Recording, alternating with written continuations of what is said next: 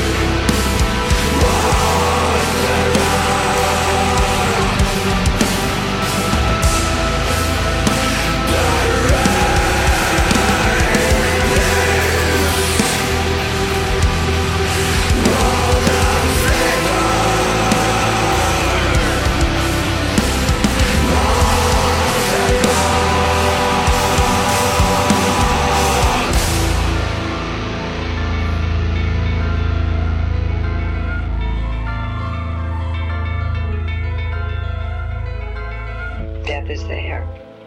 But she said, the world's going to die. It's going to be over.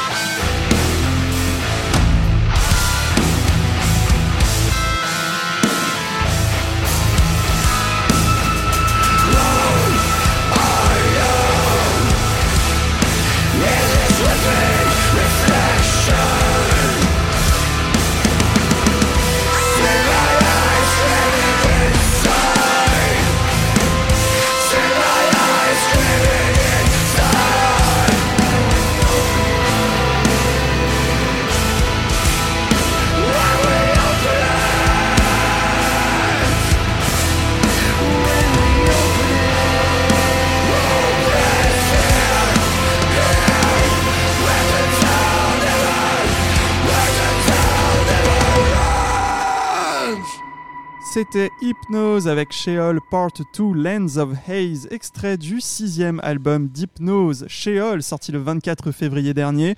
Vous écoutez le podcast rock et metal La Fosse et je reçois tout de suite Emmanuel, chanteur, guitariste, pianiste d'Hypnose. Bonjour Emmanuel. Bonjour, Merci beaucoup d'être là dans cette émission aujourd'hui. Bah, merci pour l'invitation. un mois après donc la sortie de l'album. Euh, ce sixième album Sheol est en fait un préquel de l'album précédent, A Distant Dark Source, sorti en 2019.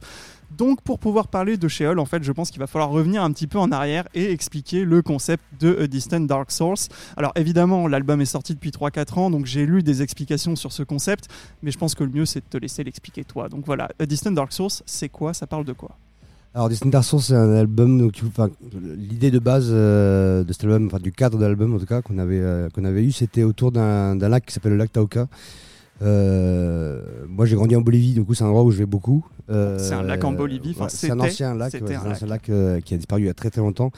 Et en fait je tournais, des, je faisais des repérages en Bolivie pour un projet que j'avais, que, que j'ai toujours, je suis encore- en développement. Et dans, dans l'Altiplano, l'Altiplano donc c'est la région, les, les régions hautes de la Paz, les hauts plateaux et tout ça.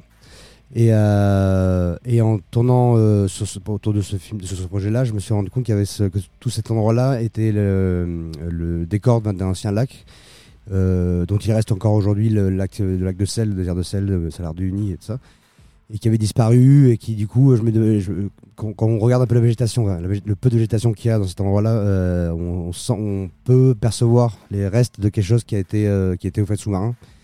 J'imaginais du coup, euh, après on est revenu, on a commencé à enregistrer, et euh, en écoutant l'album, je me disais en fait qu'il y avait quelque chose de cette, euh, d'un retour quelque part. Et j'imaginais du coup que l'album pouvait se passer dans cet endroit-là, le- l'espace d'une nuit, où l'eau revient d'un coup avec tous les fantômes et les spectres des gens qui ont habité, et donc la mémoire de celui-là, la mémoire de, des histoires inti- d'intimité qui ont pu avoir lieu là-bas, ou, ou des histoires plus grandes aussi. Et euh, du coup, on a construit un peu l'album autour de cette idée-là. quoi. Ça t'a pas mal inspiré visiblement cette, cette région puisque je crois qu'il reste quelques petits lacs qui sont en fait issus de la de l'assèchement du gros lac euh, de base quoi. Ouais, ouais, il y a le lac Popo aussi qui a disparu récemment.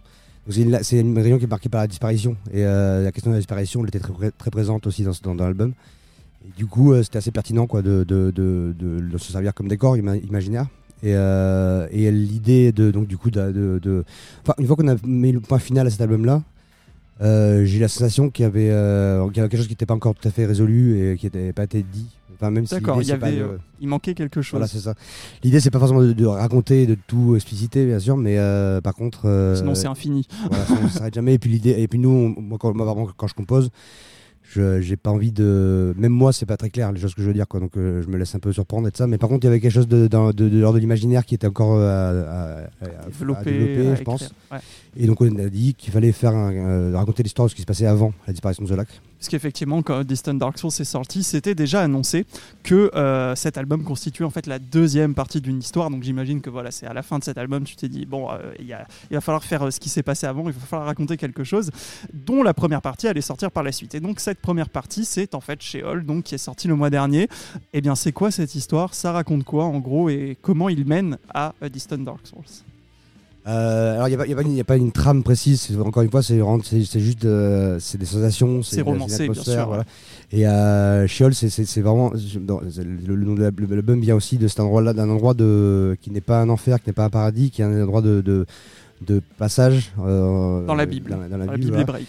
et euh, mais qui n'est ni euh, qui n'est pas connoté quoi connoté euh, que ce soit les, les, les, les gens bons ou mauvais euh, peuvent peuvent y accéder ils ont accès et on peut aussi en revenir Euh, Oui, c'est une sorte d'intermédiaire en quelque sorte. ça, ouais. euh, ouais, d'accord.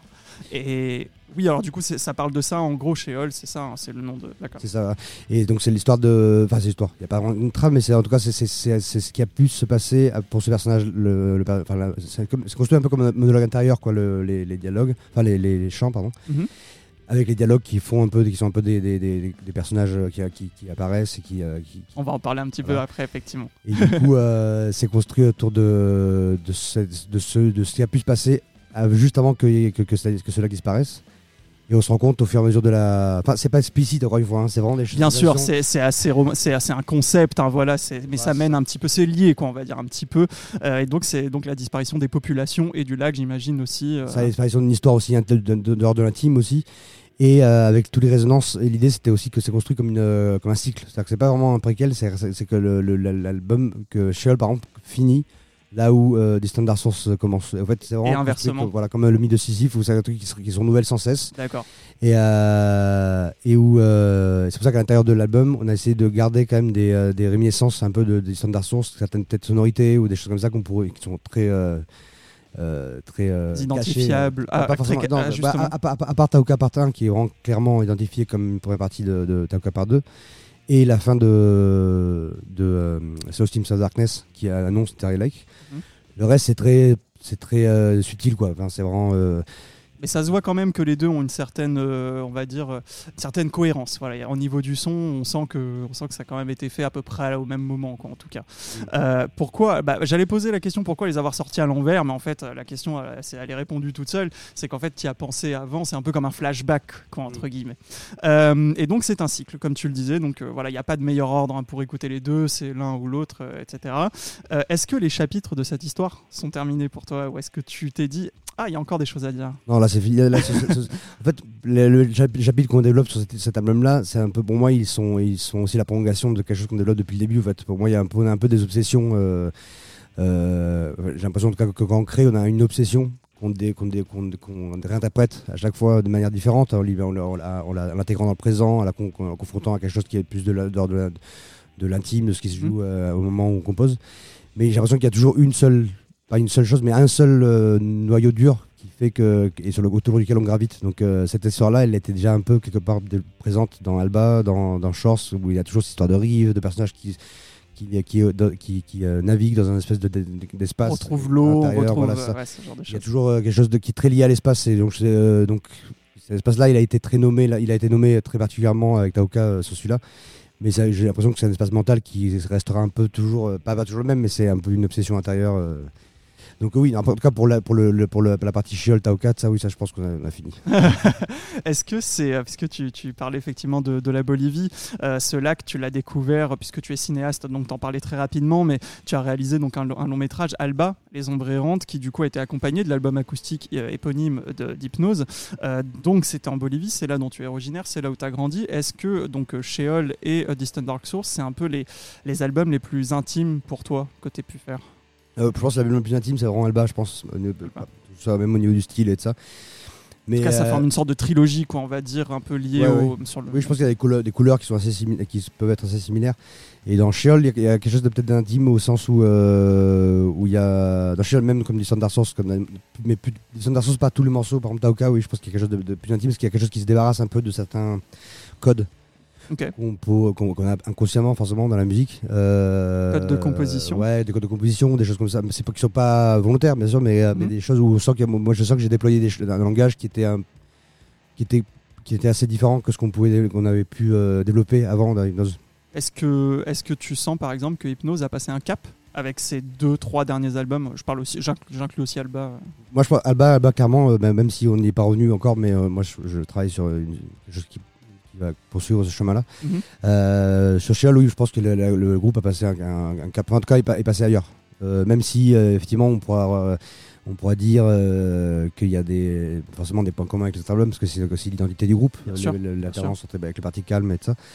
Mais, mais je trouve que la couleur qu'on a, enfin, ce que l'album tel qu'il est, avec aussi le, le changement line-up et de ça, il a, il a une, il a pris une dimension qu'on n'avait pas dans les autres albums, enfin, sans aucune prétention, mais je pense qu'on est, en tout cas, on est, on est ailleurs, en tout cas, dans un territoire différent. Bah, changement de line-up, on va en parler juste après. D'abord, on va écouter un deuxième extrait de cet album. C'est Bone Dust. On l'écoute et on en parle juste après. Hypnose Bone Dust dans la fosse.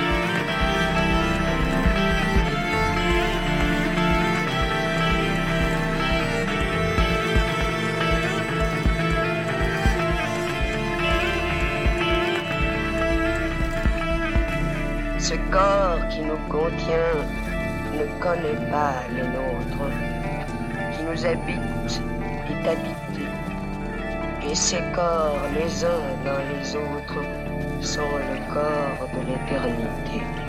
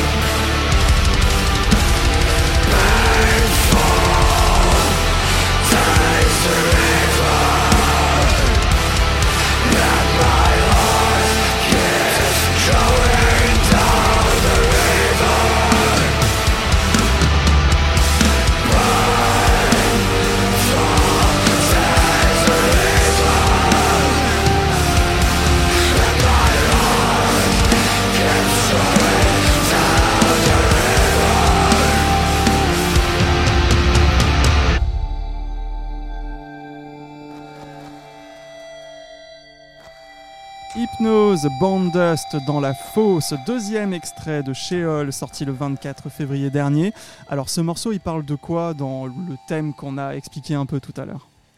Ah, ça c'est question. Question-là.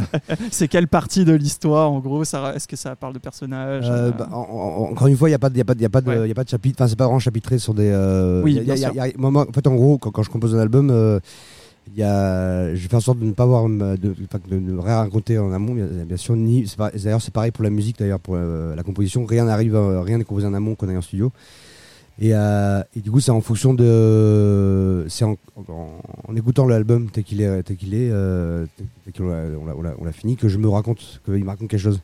Et en général, les paroles et les, les morceaux qui sont divisés, euh, c'est moi, moi, le texte de l'album, je l'écris d'une traite. Donc, que tout, euh, il y a genre 4-5 pages. La trame, quoi, en gros. Voilà, ouais, et en fait, ouais. à l'intérieur de ça, je vais aller. euh, tous, les, en fait, tous les morceaux racontent, ra- ra- font partie d'une même. euh, C'est-à-dire que j'aurais du mal à dire un chapitrage parce qu'en fait, Ok.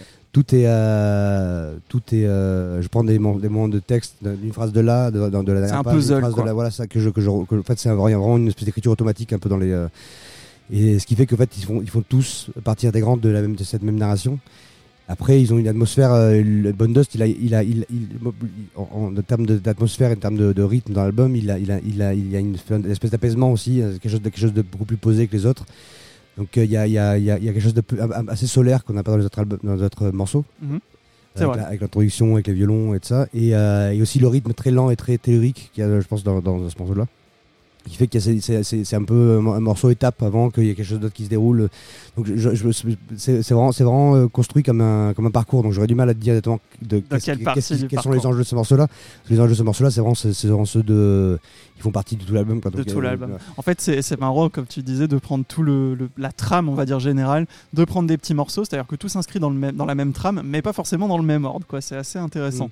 Euh, alors, comme on en, dit- on, on en parlait très rapidement juste avant ce morceau, euh, il y a eu deux nouveaux membres dans Hypnose pour l'enregistrement de cet album, Pierre à la batterie et Charles à la basse. Alors, qui sont-ils? Comment tu les as connus? Alors euh, Charles, on avait joué avec lui. euh, Enfin, Charles avait été euh, remplaçant de Gredin, notre ancien bassiste. Il était venu sur une tournée en 2016, je crois, une tournée festival. Il y avait Gredin lui avait proposé de remplacer parce qu'il pouvait pas être là. Mhm. Donc il a, il a. Vous connaissez déjà un peu le groupe Voilà, ça, voilà. on, avait, on déjà joué avec lui, avec son ancien groupe Wixo dans le sud de la France, c'était le groupe de Montpellier. À l'époque, on était à Montpellier. Et, et donc, j'étais un, peu la bande des métalleux de, de, de Montpellier et tout truc. Donc, on se connaissait un peu. Et, euh, et Gredin lui a proposé. Donc, du coup, on a sympathisé pas mal sur cette tournée-là, parce qu'on a on est resté quand même ensemble une dizaine de jours. Mhm. Et euh, je- j'avais le souvenir toujours que ça avait, ça avait très bien marché euh, humainement et euh, même musicalement. Donc, euh, quand Gredin a décidé de partir, euh, on, ça, me, ça me paraissait assez évident que ce soit lui qui prenne le relais. C'est logique, effectivement. Voilà. Et puis en plus, il, a, il est multi-instrumentiste, il, connaît les morceaux. et, euh, je trouve que c'était bien de, de- plutôt que d'aller d'aller chercher quelqu'un qui, qui, qui, qui- D'extérieur, voilà. faut- Là, au moins, il y a quelque chose de familier, on parle un peu le même langage, on sait qu'on se comprend. Et euh, du coup, c'était assez évident que ce soit lui. Et pour Pierre, par contre, c'était complètement l'inverse, c'est que je le connaissais pas du tout avant euh, de chercher. Pierre, c'est donc le batteur. Voilà, Pierre Rétien. Euh, Rétien, je crois qu'il me reprend. Ah, Rétien, pas- je crois, c'est Rétien. J'ai pas le, le nom. Euh, et du coup, lui, en fait, c'était, je suis tombé sur lui par hasard en, en faisant des recherches parce qu'on avait, euh, on avait, on avait plusieurs pistes. Mais euh, j'ai directement été séduit par son jeu parce qu'il a un jeu très un- plein d'improvisation. Il vient de la musique classique, il vient aussi du jazz. Donc du coup, il a, et il est aussi un multi-instrumentiste. Il a fait le conservatoire en saxophone et tout ça. J'imagine qu'il faut tout ça pour jouer dans Hypnose. voilà, et lui, il a une, vraiment une écriture très particulière pour, pour le coup. Et, euh, et je me suis dit que, quitte à changer de, de line-up, il faudrait vraiment qu'il y ait des, enti- des vraies identités fortes donc, qui, qui intègrent le groupe pour avoir vraiment un langage qui soit euh, leur langage à eux, qui nourrisse le, le- le- le propos d'hypnose. Même Et, s'il y a euh, toujours le noyau dur. hein. Bon, toi, évidemment, puisque tu Mm. es le l'homme derrière un peu le projet, mais voilà, vous avez aussi, euh, euh, comment dire, euh, de- de- des, euh, euh, comment dire des, des gens qui sont là un peu souvent ou quoi, j'imagine. Mais voilà, en tout cas, il y a quand même une certaine cohérence. Comment ça s'est fait la, la composition? Puisque tu disais que la composition et l'écriture de ce morceau, tu prépares jamais en studio avant d'aller en studio, si j'ai bien compris. Mm. Mais comme là, du coup, tu avais déjà fait un album qui est un peu, bah voilà, qui est un peu quand même lié. Est-ce que tu avais déjà des, des choses de prévues? Est-ce que euh, Pierre et Charles ont participé à la compo Enfin voilà, comment ça s'est fait euh Bah, en fait, en fait, j'arrive quand même avec de la matière, hein, on va pas dire que j'arrive. de- Oui, de- parce que bien sinon- sûr, bien sinon, sûr. ce serait interminable. Mais en fait, j'arrive quand même avec de la matière qui n'est pas structurée. C'est-à-dire qu'en fait, on se donne le loisir vraiment de pouvoir euh, enfin, le- de vraiment avoir le choix de, de structurer les choses en, en direct et de aussi pouvoir réécrire et, improviser. Moi, moi, je sais que par exemple, j'arrive avec en studio un début de, de riff ou une, ou une atmosphère et on va peu à peu écrire ce qui va suivre euh, jusqu'à en arriver à des morceaux qui font euh, 8 à 12 minutes. 12 minutes, ouais, Voilà. c'est ça à peu près. Et, euh, et donc, euh, en général, oui, on est deux, donc avec, Joe et moi. Jonathan, Euh, voilà, le dernier membre qu'on n'a pas cité, qui est là ça. depuis un petit moment aussi. Qui est le plus ancien du coup avec moi maintenant. Ouais. euh, et, euh, et après, euh, pour celui-là spécifiquement, en fait, en gros, moi, j'avais on avait déjà commencé avec Joe euh, la composition de l'album et presque fini. Enfin, d'ailleurs, on avait fini la composition de l'album. Et, euh, et du coup, on a, les autres membres ont intégré le projet une fois que la, toute la structure musicale était déjà faite. C'est-à-dire qu'on- nous, en, général, on fait, on fait tout à l'envers. Enfin, je sais pas si, je pense qu'il y a des groupes qui font pareil.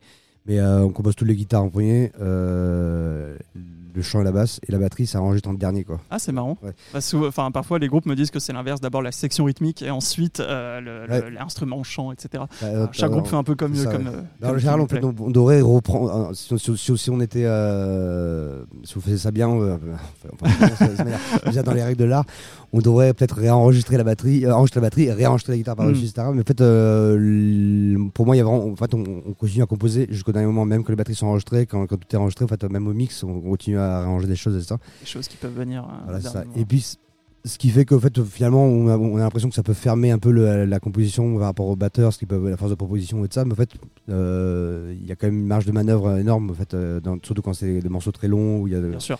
Il y a plein de, varia- de, va- de variations, de, de rythme, de- d'ambiance, etc. Donc après, il peut toujours mettre sa patte, hein, je pense. De toute Ça, bah, de toute façon. façon, il a mis de- ça, enfin, les deux ont mis leur patte parce que moi j'ai renvoyé les, les- Mm. les passages. Euh, le bassiste a enregistré chez lui, il m'a envoyé les parties, on a échangé. En, globalement, il avait trouvé vraiment euh, ce qu'il fallait. Et le batteur, moi je suis en studio avec lui. euh, en fait, en gros, il est rentré genre un mois avant qu'on arrive en studio. Je lui, ai- je, lui ai- je lui ai- je lui ai dit direct bon, bah, écoute, bah, en fait, là on a le choix où on décale l'enregistrement et on décale la sortie de l'album. Ou alors, euh, bah, vu que t'aimes bien improviser et que moi aussi j'aime bien improviser, bah, on va en studio, c'est écouter le morceau une fois et on, on essaye quoi. Et euh, du coup, et du Wow. coup, il a, il avait, c'est un très bon batteur donc. euh, Oui, bah, je pense qu'il faut quand même un bon bagage Ouais, pour je faire ça. avec n'importe qui, je pense. Mais lui, il avait, je sentais que ça, ça pouvait être possible. Et, euh, et on était allé en studio et du coup pendant une semaine il y a eu des moments de on, on, on parle pas du tout le même langage on sait pas lui il, écoute, il entendait les riffs différemment qui partaient au, pas, au- pas, pas au même temps que moi enfin on, du coup on, a eu des moments de, un peu de, de flottement mais après on a réussi à trouver un, socle commun et euh, ce qui fait qu'il lui il a, retransformé des riffs que moi j'imaginais autrement et, moi j'ai pu l'amener aussi à des endroits euh, différents enfin le fait d'échanger comme ça en direct ça a permis de, de donner aussi de la vitalité aussi à l'album et euh, donner un truc très organique, je pense, plus que ce qu'il y avait sur les autres albums où euh, on était peut-être plus écrit justement la- les, les parties composition, les parties de batterie, pardon. Ça, quand on Euh, écoute l'album, on s'en doute pas forcément, mais c'est vrai que vu comme ça, ça, ça se ressent effectivement un peu. ouais. il y a un truc ouais, plus, plus euh, en tout cas, même si ça reste un peu cérébral comme musique, il y a quelque chose de plus, euh, ouais, de plus, Plus humain, plus peut-être humain, plus, ouais, plus, plus, plus direct, plus, ouais. quelque chose de plus vivant, j'ai l'impression. En tout cas, c'est Moins préparé, ça me ouais. donne, en tout cas. Alors sur, sur cet album, j'ai cru lire que euh, donc il y a- il y, a des cordes hein, évidemment euh, chez Hypnose, mais euh, c'était un véritable trio de cordes qui a joué. Est-ce que c'était la première fois? Est-ce que C'est pas vrai, c'est pas trio. d'accord C'est Ah, Raphaël Verguin, euh, qui avait déjà participé à, à Chance of the Line, euh, qui a enregistré toutes les pistes. Moi, j'ai composé un petit peu la, la base et je lui ai envoyé les choses et après il a fait sa sauce avec. Mais c'était euh, c'était un seul enregistrement. D'accord. eh ben, du coup, il faudra dire au communiqué de presse, enfin à ceux qui envoient le communiqué de presse, que c'est une petite erreur. Ah, Euh. Est-ce qu'il y a des nouvelles choses sur cet album, des, des expérimentations en termes de son?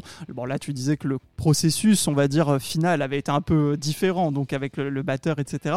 Mais voilà, est-ce que tu as essayé des nouvelles choses en termes de son, des expérimentations, des petites nouveautés euh J'ai peut-être des choses que j'ai rajoutées peut-être dans les arrangements qui sont pas très lisibles euh, quand- parce que je, je me rends compte l'autre jour j'ai réécouté les pistes séparées parce qu'on travaille sur un, sur des, des vidéos autour du, de, de, justement D'accord. et du coup j'ai ré- réécouté les pistes séparées il y a plein de choses qui passent à la, à la trappe en fait dans, le- dans, dans- il y a tellement de choses que du coup euh, Il faut le avoir fait- un très bon système son et il faut, il faut vraiment prêter euh, l'oreille. ça, mais tout le début par exemple de Bonne Dust, il y a plein de petits trucs un peu particules, un peu électroniques. Il y en a pas mal qui, il y a pas mal de sons qui sont qui sont traités de manière un peu différente, plus par des, avec des euh, euh, des euh, ambiances un peu moléculaires, et un truc même si c'est pas du tout des moléculaires, euh, qui on a rajouté en, en sous-texte un peu dans, le, dans, dans les morceaux et qui sont pas assez lisibles à mon œil, mais en tout cas c'est des choses qu'on a essayé.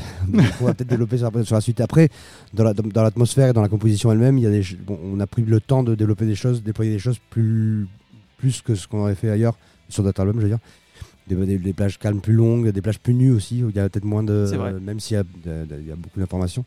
Il y a des, par exemple le Sheol, euh, Land of Haze, euh, toute la partie du milieu, le couplet, il y a vraiment qu'un seul piano avec, avec, euh, avec une voix. Donc c'est des choses comme ça qu'on serait peut-être pas permis avant, mais que là on a voulu euh, essayer. ouais. Bah, après, ce qui est bien, c'est que Hypnose est un peu un laboratoire d'expérimentation, vu qu'en fait, voilà, dans des morceaux de 10 minutes 30, 12 minutes, on peut mettre un peu ce qu'on veut et tester des nouvelles ambiances. Eh bien, on va écouter un dernier extrait de cet album, justement, Sheol, sorti le 24 février dernier. C'est le morceau Lava from the Sky, et on se retrouve pour la dernière partie de l'interview, puis de la chronique Culture Clip de Raphaël Penner sur Mastodon avec A Sleep in the Deep. Hypnose, Lava from the Sky dans la fosse.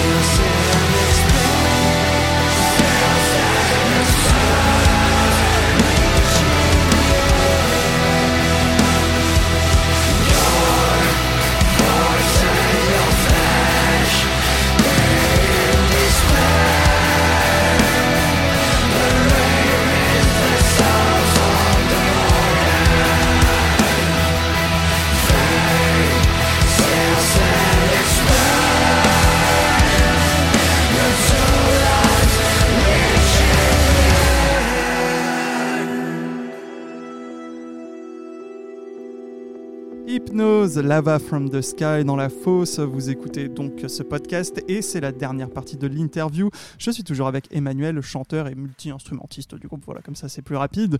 Euh, donc je ne te pose pas de- des questions sur Lava from the Sky pour savoir de quoi ça parle exactement par rapport à l'album, puisque voilà, ça n'a pas, pas forcément de sens. Euh, Il y a une notion cinématographique dans Hypnose. On vous qualifie parfois même d'ailleurs de, métal cinématographique, en gros, euh, puisque tu es réalisateur également.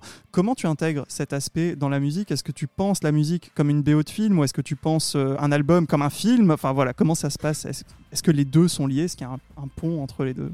Euh, oui, bah, en fait, tous les, euh, bah, le fait de, le terme de métal cinématographique, il était, je sais pas d'où ça sort en fait, j'avoue. Moi non plus, mais je le vois passer partout. Ouais, ouais, D'ailleurs, je suis pas sûr que ce soit très pertinent. Enfin, c'est pertinent parce qu'effectivement, on, on travaille avec des samples et euh, moi, je, la, la manière dont je comprends, je, donc, je conçois les, les albums, c'est vraiment comme des scénarios. Enfin, il y a- il y a- mais encore une fois, c'est pas scénarisé en amont, c'est-à-dire que la musique ne, repose pas là-dessus. La musique, elle se suffit à elle-même et, euh, euh, le concept qu'on greffe dessus après, euh, après écoute, comme je disais tout à l'heure, c'est quelque part presque accessoire. C'est-à-dire que vraiment, il y a, la musique, elle a son propre langage, elle a son propre discours et je me fais vraiment en sorte que, ce discours il reste le plus pur possible et pour qu'il soit pour qu'il soit intelligible euh, d'une manière euh, différente peut-être par, par, par quelqu'un qui va l'écouter autrement on peut le- le- ouais, le- Voilà. l'interpréter de, de différentes manières. ça, et du coup l'aspect cinématographique euh, oui effectivement bah, moi moi j'ai- moi moi toujours été inspiré par, par, par le cinéma mais parce que avec la présence des samples et de ça et, euh, et les et les hum, les albums comme comme bah, comme je le disais au début avec, ta- avec ta- ce lac euh, ils sont toujours inspirés d'un- d'un d'un lieu donc il y a toujours une trajectoire Quelque chose de visuel, voilà, Voilà, un élément visuel. Exactement, ouais, des, mémo- il y a des réminiscences du mémoire, de l'imaginaire qui, qui, qui, qui découle de cet espace-là et de ça. Donc du coup, c'est très, euh, ça, ça, par la force des choses, il y a des cadres, il y a des, il y a des, il y a des partis pris de, de, de, de cadres, de choix de, de, de, loin ou de près, enfin, des, des, des horizons. Donc, donc ça, ça, donc il y a, y, a un- il y a un discours qui peut s'apparenter à, l'écriture cinématographique. Euh, Je pense que c'est le, le terme est apparu parce que vous avez quelque chose de très visuel voilà, dans, dans, dans votre musique. Euh, en live, je ne sais pas si vous avez des, des projections ou quoi que ce soit, mais On avait des projections avant. Là, sur cette tournée, on a, on a décidé de, de, de- de dédensifier, un peu la matière parce qu'il y avait beaucoup de choses déjà. euh, avec niveau musique. c'est un truc, on s'est dit que si on mettait en plus de l'image, ça, ça, ça, ça, Ça rajoute trop, ça encore. dirigeait trop la, la lecture en plus. Ça, ça, ça resserrait un peu, ça refermait un peu peut-être l'interprétation. Mais, euh, peut-être oui. pour le futur. Euh, euh, futur, oui, tout remettre, on, ouais. avait, on avait avant et, on- et c'est une chose qu'on, va peut-être- sur laquelle on va peut-être revenir. Ça s'y prête bien dans tout ce qui est post-metal, metal Mm. prog. euh, Enfin, en général, il y a beaucoup de groupes qui ont, qui ont des écrans, euh, parfois de plus en plus gros d'ailleurs, pour Ouais, cacher de plus en plus. Amenra l'autre jour, là, c'était euh, Oui. massif. ouais. Ouais, ouais, ouais, Amenra, c'est vraiment un rouleau compresseur. Bah, y a, comment dire, cette semaine, il y a Cult of Luna aussi qui, qui passait à Paris et. Euh, c'est incroyable comme d'habitude. Alors, sur votre album, on a parlé des, samples. euh, Il y a quelques extraits parlés, voilà, de, poètes qui racontent des extraits de, enfin, qui disent des extraits de leurs propres œuvres. Comment tu les choisis Comment, d'où ça te vient Est-ce que c'est toi qui les choisis d'ailleurs ou pas Enfin, Euh, ouais, en général, c'est euh, plutôt moi qui les mets de côté. Après, avant, il y avait Gredin, qui, euh, enfin l'ancien bassiste, qui, qui en mettait pas mal de côté aussi, qui, qui, allait faire pas mal de vous les recherches. trouvez où d'ailleurs? Bah, c'est en général, c'est où des lectures qu'on a. et après, du coup, après avoir lire le bouquin, bah, je vais aller chercher ce texte-là, interprété par tel ou tel acteur, comédien, Mhm. etc. Ou alors, c'est des films que je vais, que je vais voir, ou alors c'est des. Ah, ça peut être des extraits de films aussi. il y a pas mal d'extraits de films aussi, ouais. Enfin, d'ailleurs, beaucoup d'extraits de films. Et après, sinon, c'est des interviews d'auteurs qui me plaisent. euh. Qui, qui, euh, qui- il y, a des- il y a des lectures de textes aussi par les auteurs eux-mêmes. Parfois, on va, on va choisir un texte qu'on va faire lire par un comédien, comme sur Alba. Par exemple, Mhm. Alba, c'est vraiment euh, c'est Rilke et on a, on a, c'est un comédien qui a lu tous les textes. Donc ça dépend vraiment des, des albums. Euh, sur celui-là, euh, je sais que euh, c'était des choses que j'avais mis de côté moi, à- à- en amont un peu, des choses que j'avais traversées à- pendant la composition ou avant la composition que j'avais mis dans des archives en me disant que ça c'était pertinent pour, la, pour, la, pour ce, qu'on voulait raconter. Il y a aussi une question de sonorité, la question de, de, de la texture de- du sample, le rythme que l'interprétation va avoir, qui, qui, qui, va aussi jouer. Pas parce que c'est vraiment considéré comme un instrument, donc, donc du coup, par exemple, cette introduction avec Vallejo, qui est un de mes poètes préférés, Mhm. euh, elle est euh, pertinente parce que parce qu'elle raconte quelque chose. euh, Il y a Jean Cocteau aussi, Voilà. Anne Sexton par exemple. ouais. Voilà, et il y a des questions de rythme aussi, c'est-à-dire que des ruptures, de la manière dont c'est dit, ça, va, ça, va, ça, ça, ça participe un peu de l'orchestration quoi, de la musique en général. Quoi. Mhm. Donc euh, globalement, C'est- aussi que tu les intègres dans la musique. C'est comme si des personnages parlaient, des personnages de l'album en fait parlaient, c'est ça? C'est ça, il y a que ça permet de créer du dialogue et ça, c'est des, des personnages qu'on croise un peu sur le trajectoire de l'album. quoi. Et, euh, Et, euh, et, et- et du coup, en général, oui, globalement, globalement c'est des choses que je mets de côté, que, que je, que, que, que, que je cherche. Ou alors que vraiment, si j'ai un besoin, d'un un besoin spécifique à un moment de la, Oui, la sûr. composition, ben, je- ça va me rappeler quelque chose, ou alors je vais carrément aller faire des recherches. Euh, Avoir une bonne culture en tout cas. Ouais, ou alors il faut, il faut, il faut avoir le- la sensation que, bah, que dans tel auteur, peut-être qu'on va, on va pouvoir trouver quelque chose euh, qui va correspondre à Ouais. ce qu'on cherche. Et du coup, on peut se taper plein de choses, mais euh, on va finir par trouver la, la, la bonne, euh, La bonne citation, celle qui fait mouche. Euh, alors cet album notamment et celui d'avant aussi, voilà, ça parle un peu de périodes ancestrales au niveau de la formation de la Terre, puisque le lac euh, dont tu parles, je crois qu'il est formé, euh, enfin c'est un paléolac, donc j'imagine que c'est au 14 paléolithique. 14 000 ans, ouais, c'est ça. Alors ça rappelle euh, ce, ce genre de thème, ça rappelle évidemment The Ocean, le groupe de métal progressif allemand dont la quasi-totalité des albums et des paroles abordent les périodes jurassiques, crétacées, paléolithiques, etc. Est-ce que c'est un groupe qui vous inspire, sachant que vous êtes vous-même sur Pelagic Records, qui est un label fondé par The Ocean Est-ce qu'il y a quelque chose qui t'inspire chez eux ou pas Euh, alors je me suis jamais penché sur la, sur la, sur la signification de leur texte et tout ça. Euh, J'avoue que j'aimais bien, euh, enfin j'ai- j'aime bien ce qu'ils font. euh, C'est pas, c'est pas, c'est pas un groupe que j'écoute euh, régulièrement. Euh, du tout Je trouvais le parallèle drôle, enfin mais, pour le euh, coup. Non, effectivement, en tout cas, en tout cas, dans le, par- le parallèle mu- musicalement, il est pertinent ou, euh, parce que je pense que c'est un groupe qui a son, un langage fort aussi, qui a une, une vraie identité musicale. Et, euh, et du coup, qui a, une, qui a, qui a- qui a un- un espèce de, quelque chose de conceptuel un peu derrière. Donc, euh, du coup, ça, en ça, on peut avoir des acquaintances. euh, Puis c'est progressif, voilà, c'est un peu aussi post-metal parfois. Enfin, voilà, Ils prennent le temps de faire développer les choses. Il y a des morceaux très longs. Ouais. Ils prennent, le- ils n'ont pas peur des morceaux instrumentaux. euh, y a des- En tout cas, c'est pas déconnant de vous voir signer sur cet album, sur, euh, sur ce label. ça fait, ça fait trois ans qu'on est, euh, trois albums qu'on est chez eux. ouais. donc, euh, non, même quatre, quatre. Mm. ouais. Bah, c'est pas déconnant. Alors, vous avez commencé à tourner pour cet album, vous avez déjà donné, euh, je crois, 5 concerts, quelque chose comme ça. Comment ça s'est passé? Quel a été l'accueil du public euh, sur ces nouveaux morceaux? Euh, c'est cool le début, le premier set, euh, bah, justement, c'était avec Clone. On a fait un premier morceau, Ouais. un premier album, avec, un premier concert avec Clone, qui était assez cool. euh, tout- tous les concerts étaient très bien. euh, au début, on avait développé un set qui était très violent. euh, ça, là aussi, où, dans le set, le set, on s'est rendu compte à quel point c'était important parce que, enfin, on sait que c'est important.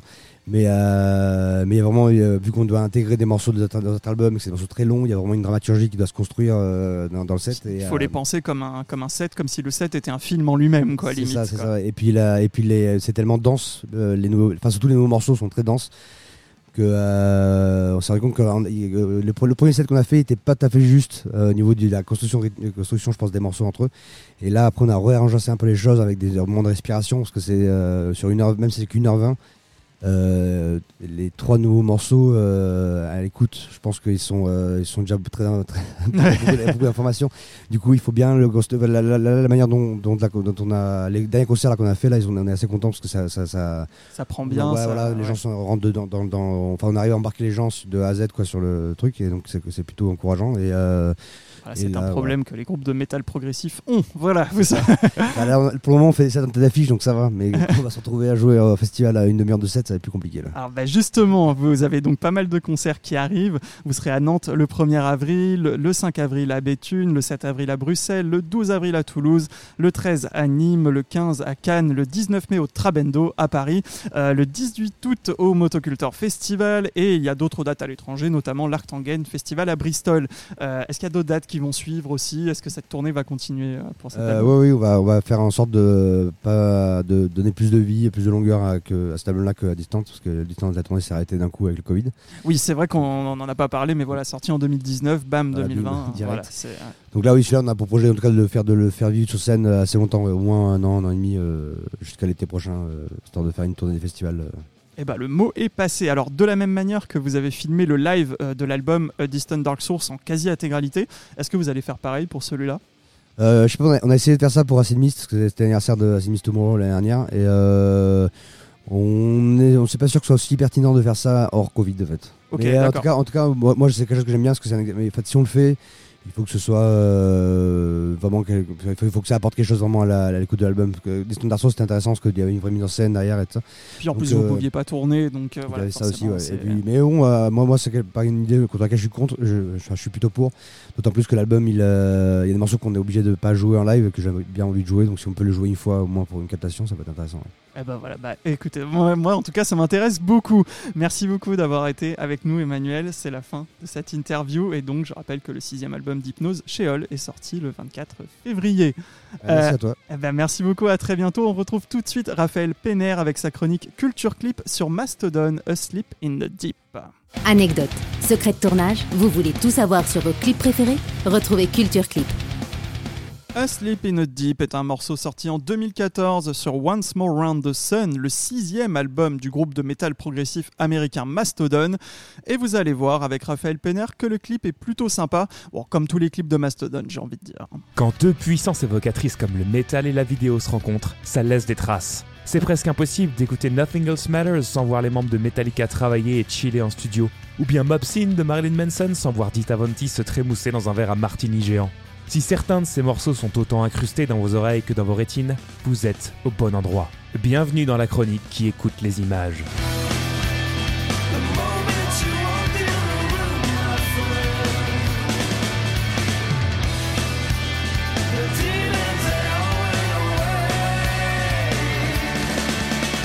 S'il y a bien un groupe qui sait allier la force des images et celle de la musique, c'est bien Mastodon. Les Américains comptent une dizaine de clips et nous proposent toujours des images folles et complètement barrées pour mettre en image leur stoner envoûtant. Une cérémonie païenne ésotérique qui se transforme peu à peu en battle de twerk, un redneck qui sniffe de l'écorce et qui se voit pousser une nouvelle paire de bras, les scénarios semblent tous avoir été imaginés sous acide. Et aujourd'hui, on va évoquer le clip de Asleep in the Deep qui est sorti en 2015, tiré de leur album Once More Round the Sun. Accrochez-vous parce qu'on va suivre le voyage épique et psychédélique d'un chat domestique qui sort de chez lui après que son humain se soit endormi.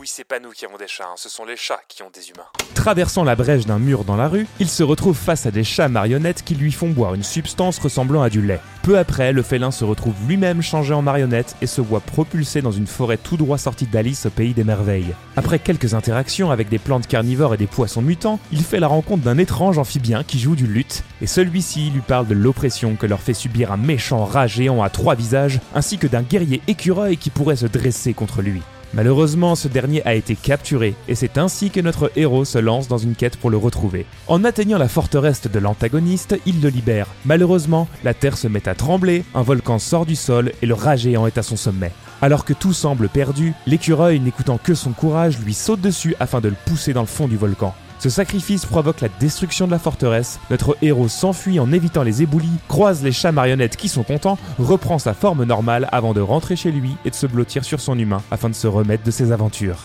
C'est l'artiste Skinner à la réalisation, à qui l'on doit également la pochette de l'album. Il dit avoir pensé à ce concept en s'interrogeant sur la vie nocturne des chats. Ces animaux, à travers le temps et l'histoire, ont toujours été entourés de mythes et de légendes, et il s'est dit que ce serait assez marrant d'en faire un petit héros nocturne. Pour le côté psychédélique, Skinner admet s'être inspiré d'Alejandro Jodorowsky, réalisateur fantasque connu pour ses films surréalistes et également pour son adaptation de Dune, projet avorté à cause de son ampleur démesurée, qui aurait dû comporter au casting Orson Welles, Mick Jagger, Salvador Dali, Alain Delon, les décors de Mobius et de Giger et la musique de Pink Floyd, rien que ça. Derrière ce trip sous acide se cache aussi la théorie du monomythe de Joseph Campbell, un essayiste qui en 1949 avance que tous les héros mythiques, quelle que soit l'époque et la culture dans laquelle ils vivent, suivent à peu de choses près le même schéma narratif. Un périple qui débute toujours par un appel à l'aventure qui fait quitter son environnement à un héros, puis la rencontre d'un premier obstacle qui parvient à franchir à l'aide d'un mentor ou d'un guide spirituel avant d'entamer une formation avec celui-ci à grands coups d'épreuves lui permettant de le surpasser et d'ainsi être en mesure d'accomplir l'objet de sa quête avant de rentrer chez lui, transfiguré par l'expérience de ce voyage initiatique. C'est en effet la structure de la plupart des histoires mythologiques d'Ulysse à Hercule, en passant même par Kratos, vous noterez que c'est aussi quasiment la même histoire que celle du roi Arthur et de la table ronde, de Star De Retour vers le futur, de Matrix, de Harry Potter,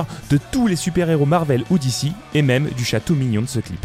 Mastodon et l'ensemble des artistes derrière cette vidéo nous prouvent que derrière des images qui peuvent prêter à sourire se cache parfois une signification plus profonde, avec une vraie volonté artistique de transmettre des émotions. Maintenant que vous savez ça, et en attendant la prochaine chronique, voyez ou revoyez ce clip, en n'oubliant pas de rester à l'écoute de ce que les images ont à nous dire.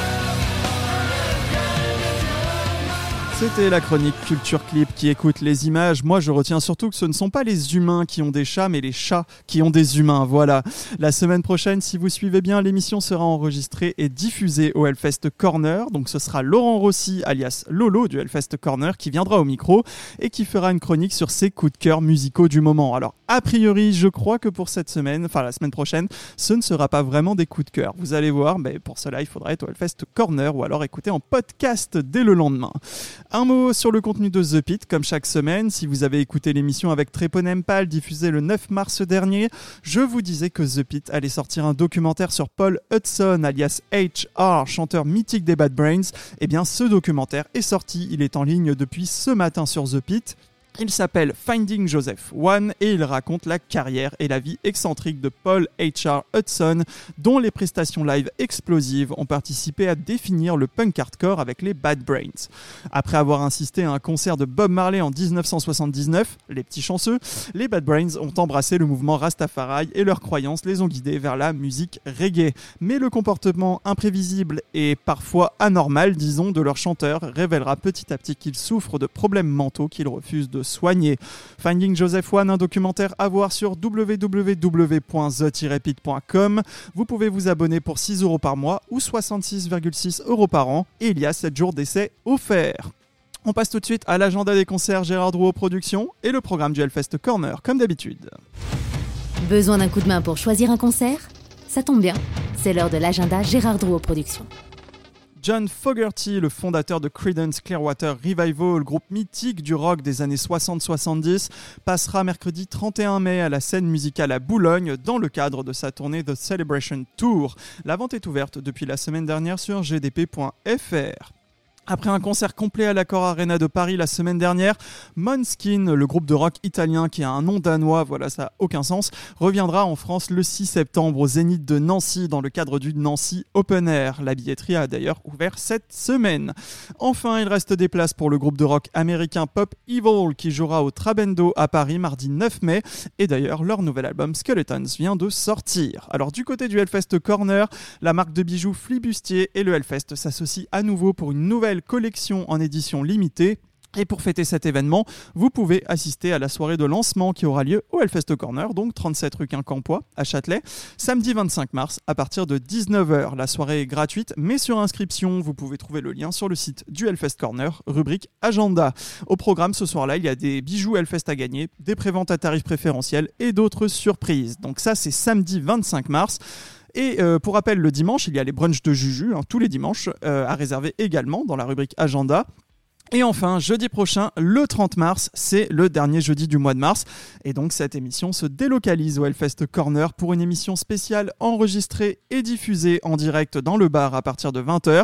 Je recevrai Drop Dead Chaos, un super groupe de métal alternatif français composé de membres de Black Bomba, Betraying the Martyrs, les Tambours du Bronx, Smash Hit Combo, Tank ou encore Volvenest. Voilà, le, co- le collectif sort son premier album Underneath the Sound le 7 avril, donc la semaine d'après, et ce sera parfait pour écouter ça. Vous pouvez assister à l'émission, vous pouvez tenter de gagner deux places pour le concert de Joe Satriani dimanche 21 mai à l'Olympia, offerte par Gérard Drouot Productions. Je vous donnerai plus d'informations sur place, mais bon, du coup, il faut quand même venir. Voilà, moi je vous donne rendez-vous jeudi prochain à 20h pour l'enregistrement au Hellfest Corner de cette émission spéciale. En attendant, vous pouvez retrouver les podcasts sur Spotify, YouTube, the-pit.com, Deezer, Samsung Podcast, Apple Podcast et j'en passe. Et vous cherchez la fosse saison 2. Je vous souhaite une bonne journée à toutes et à tous, une bonne soirée si vous nous écoutez le soir. Et je vous dis à la semaine prochaine dans la fosse. Merci d'avoir écouté La Fosse. Retrouvez tous les podcasts sur Spotify, YouTube, Deezer et thepit.com.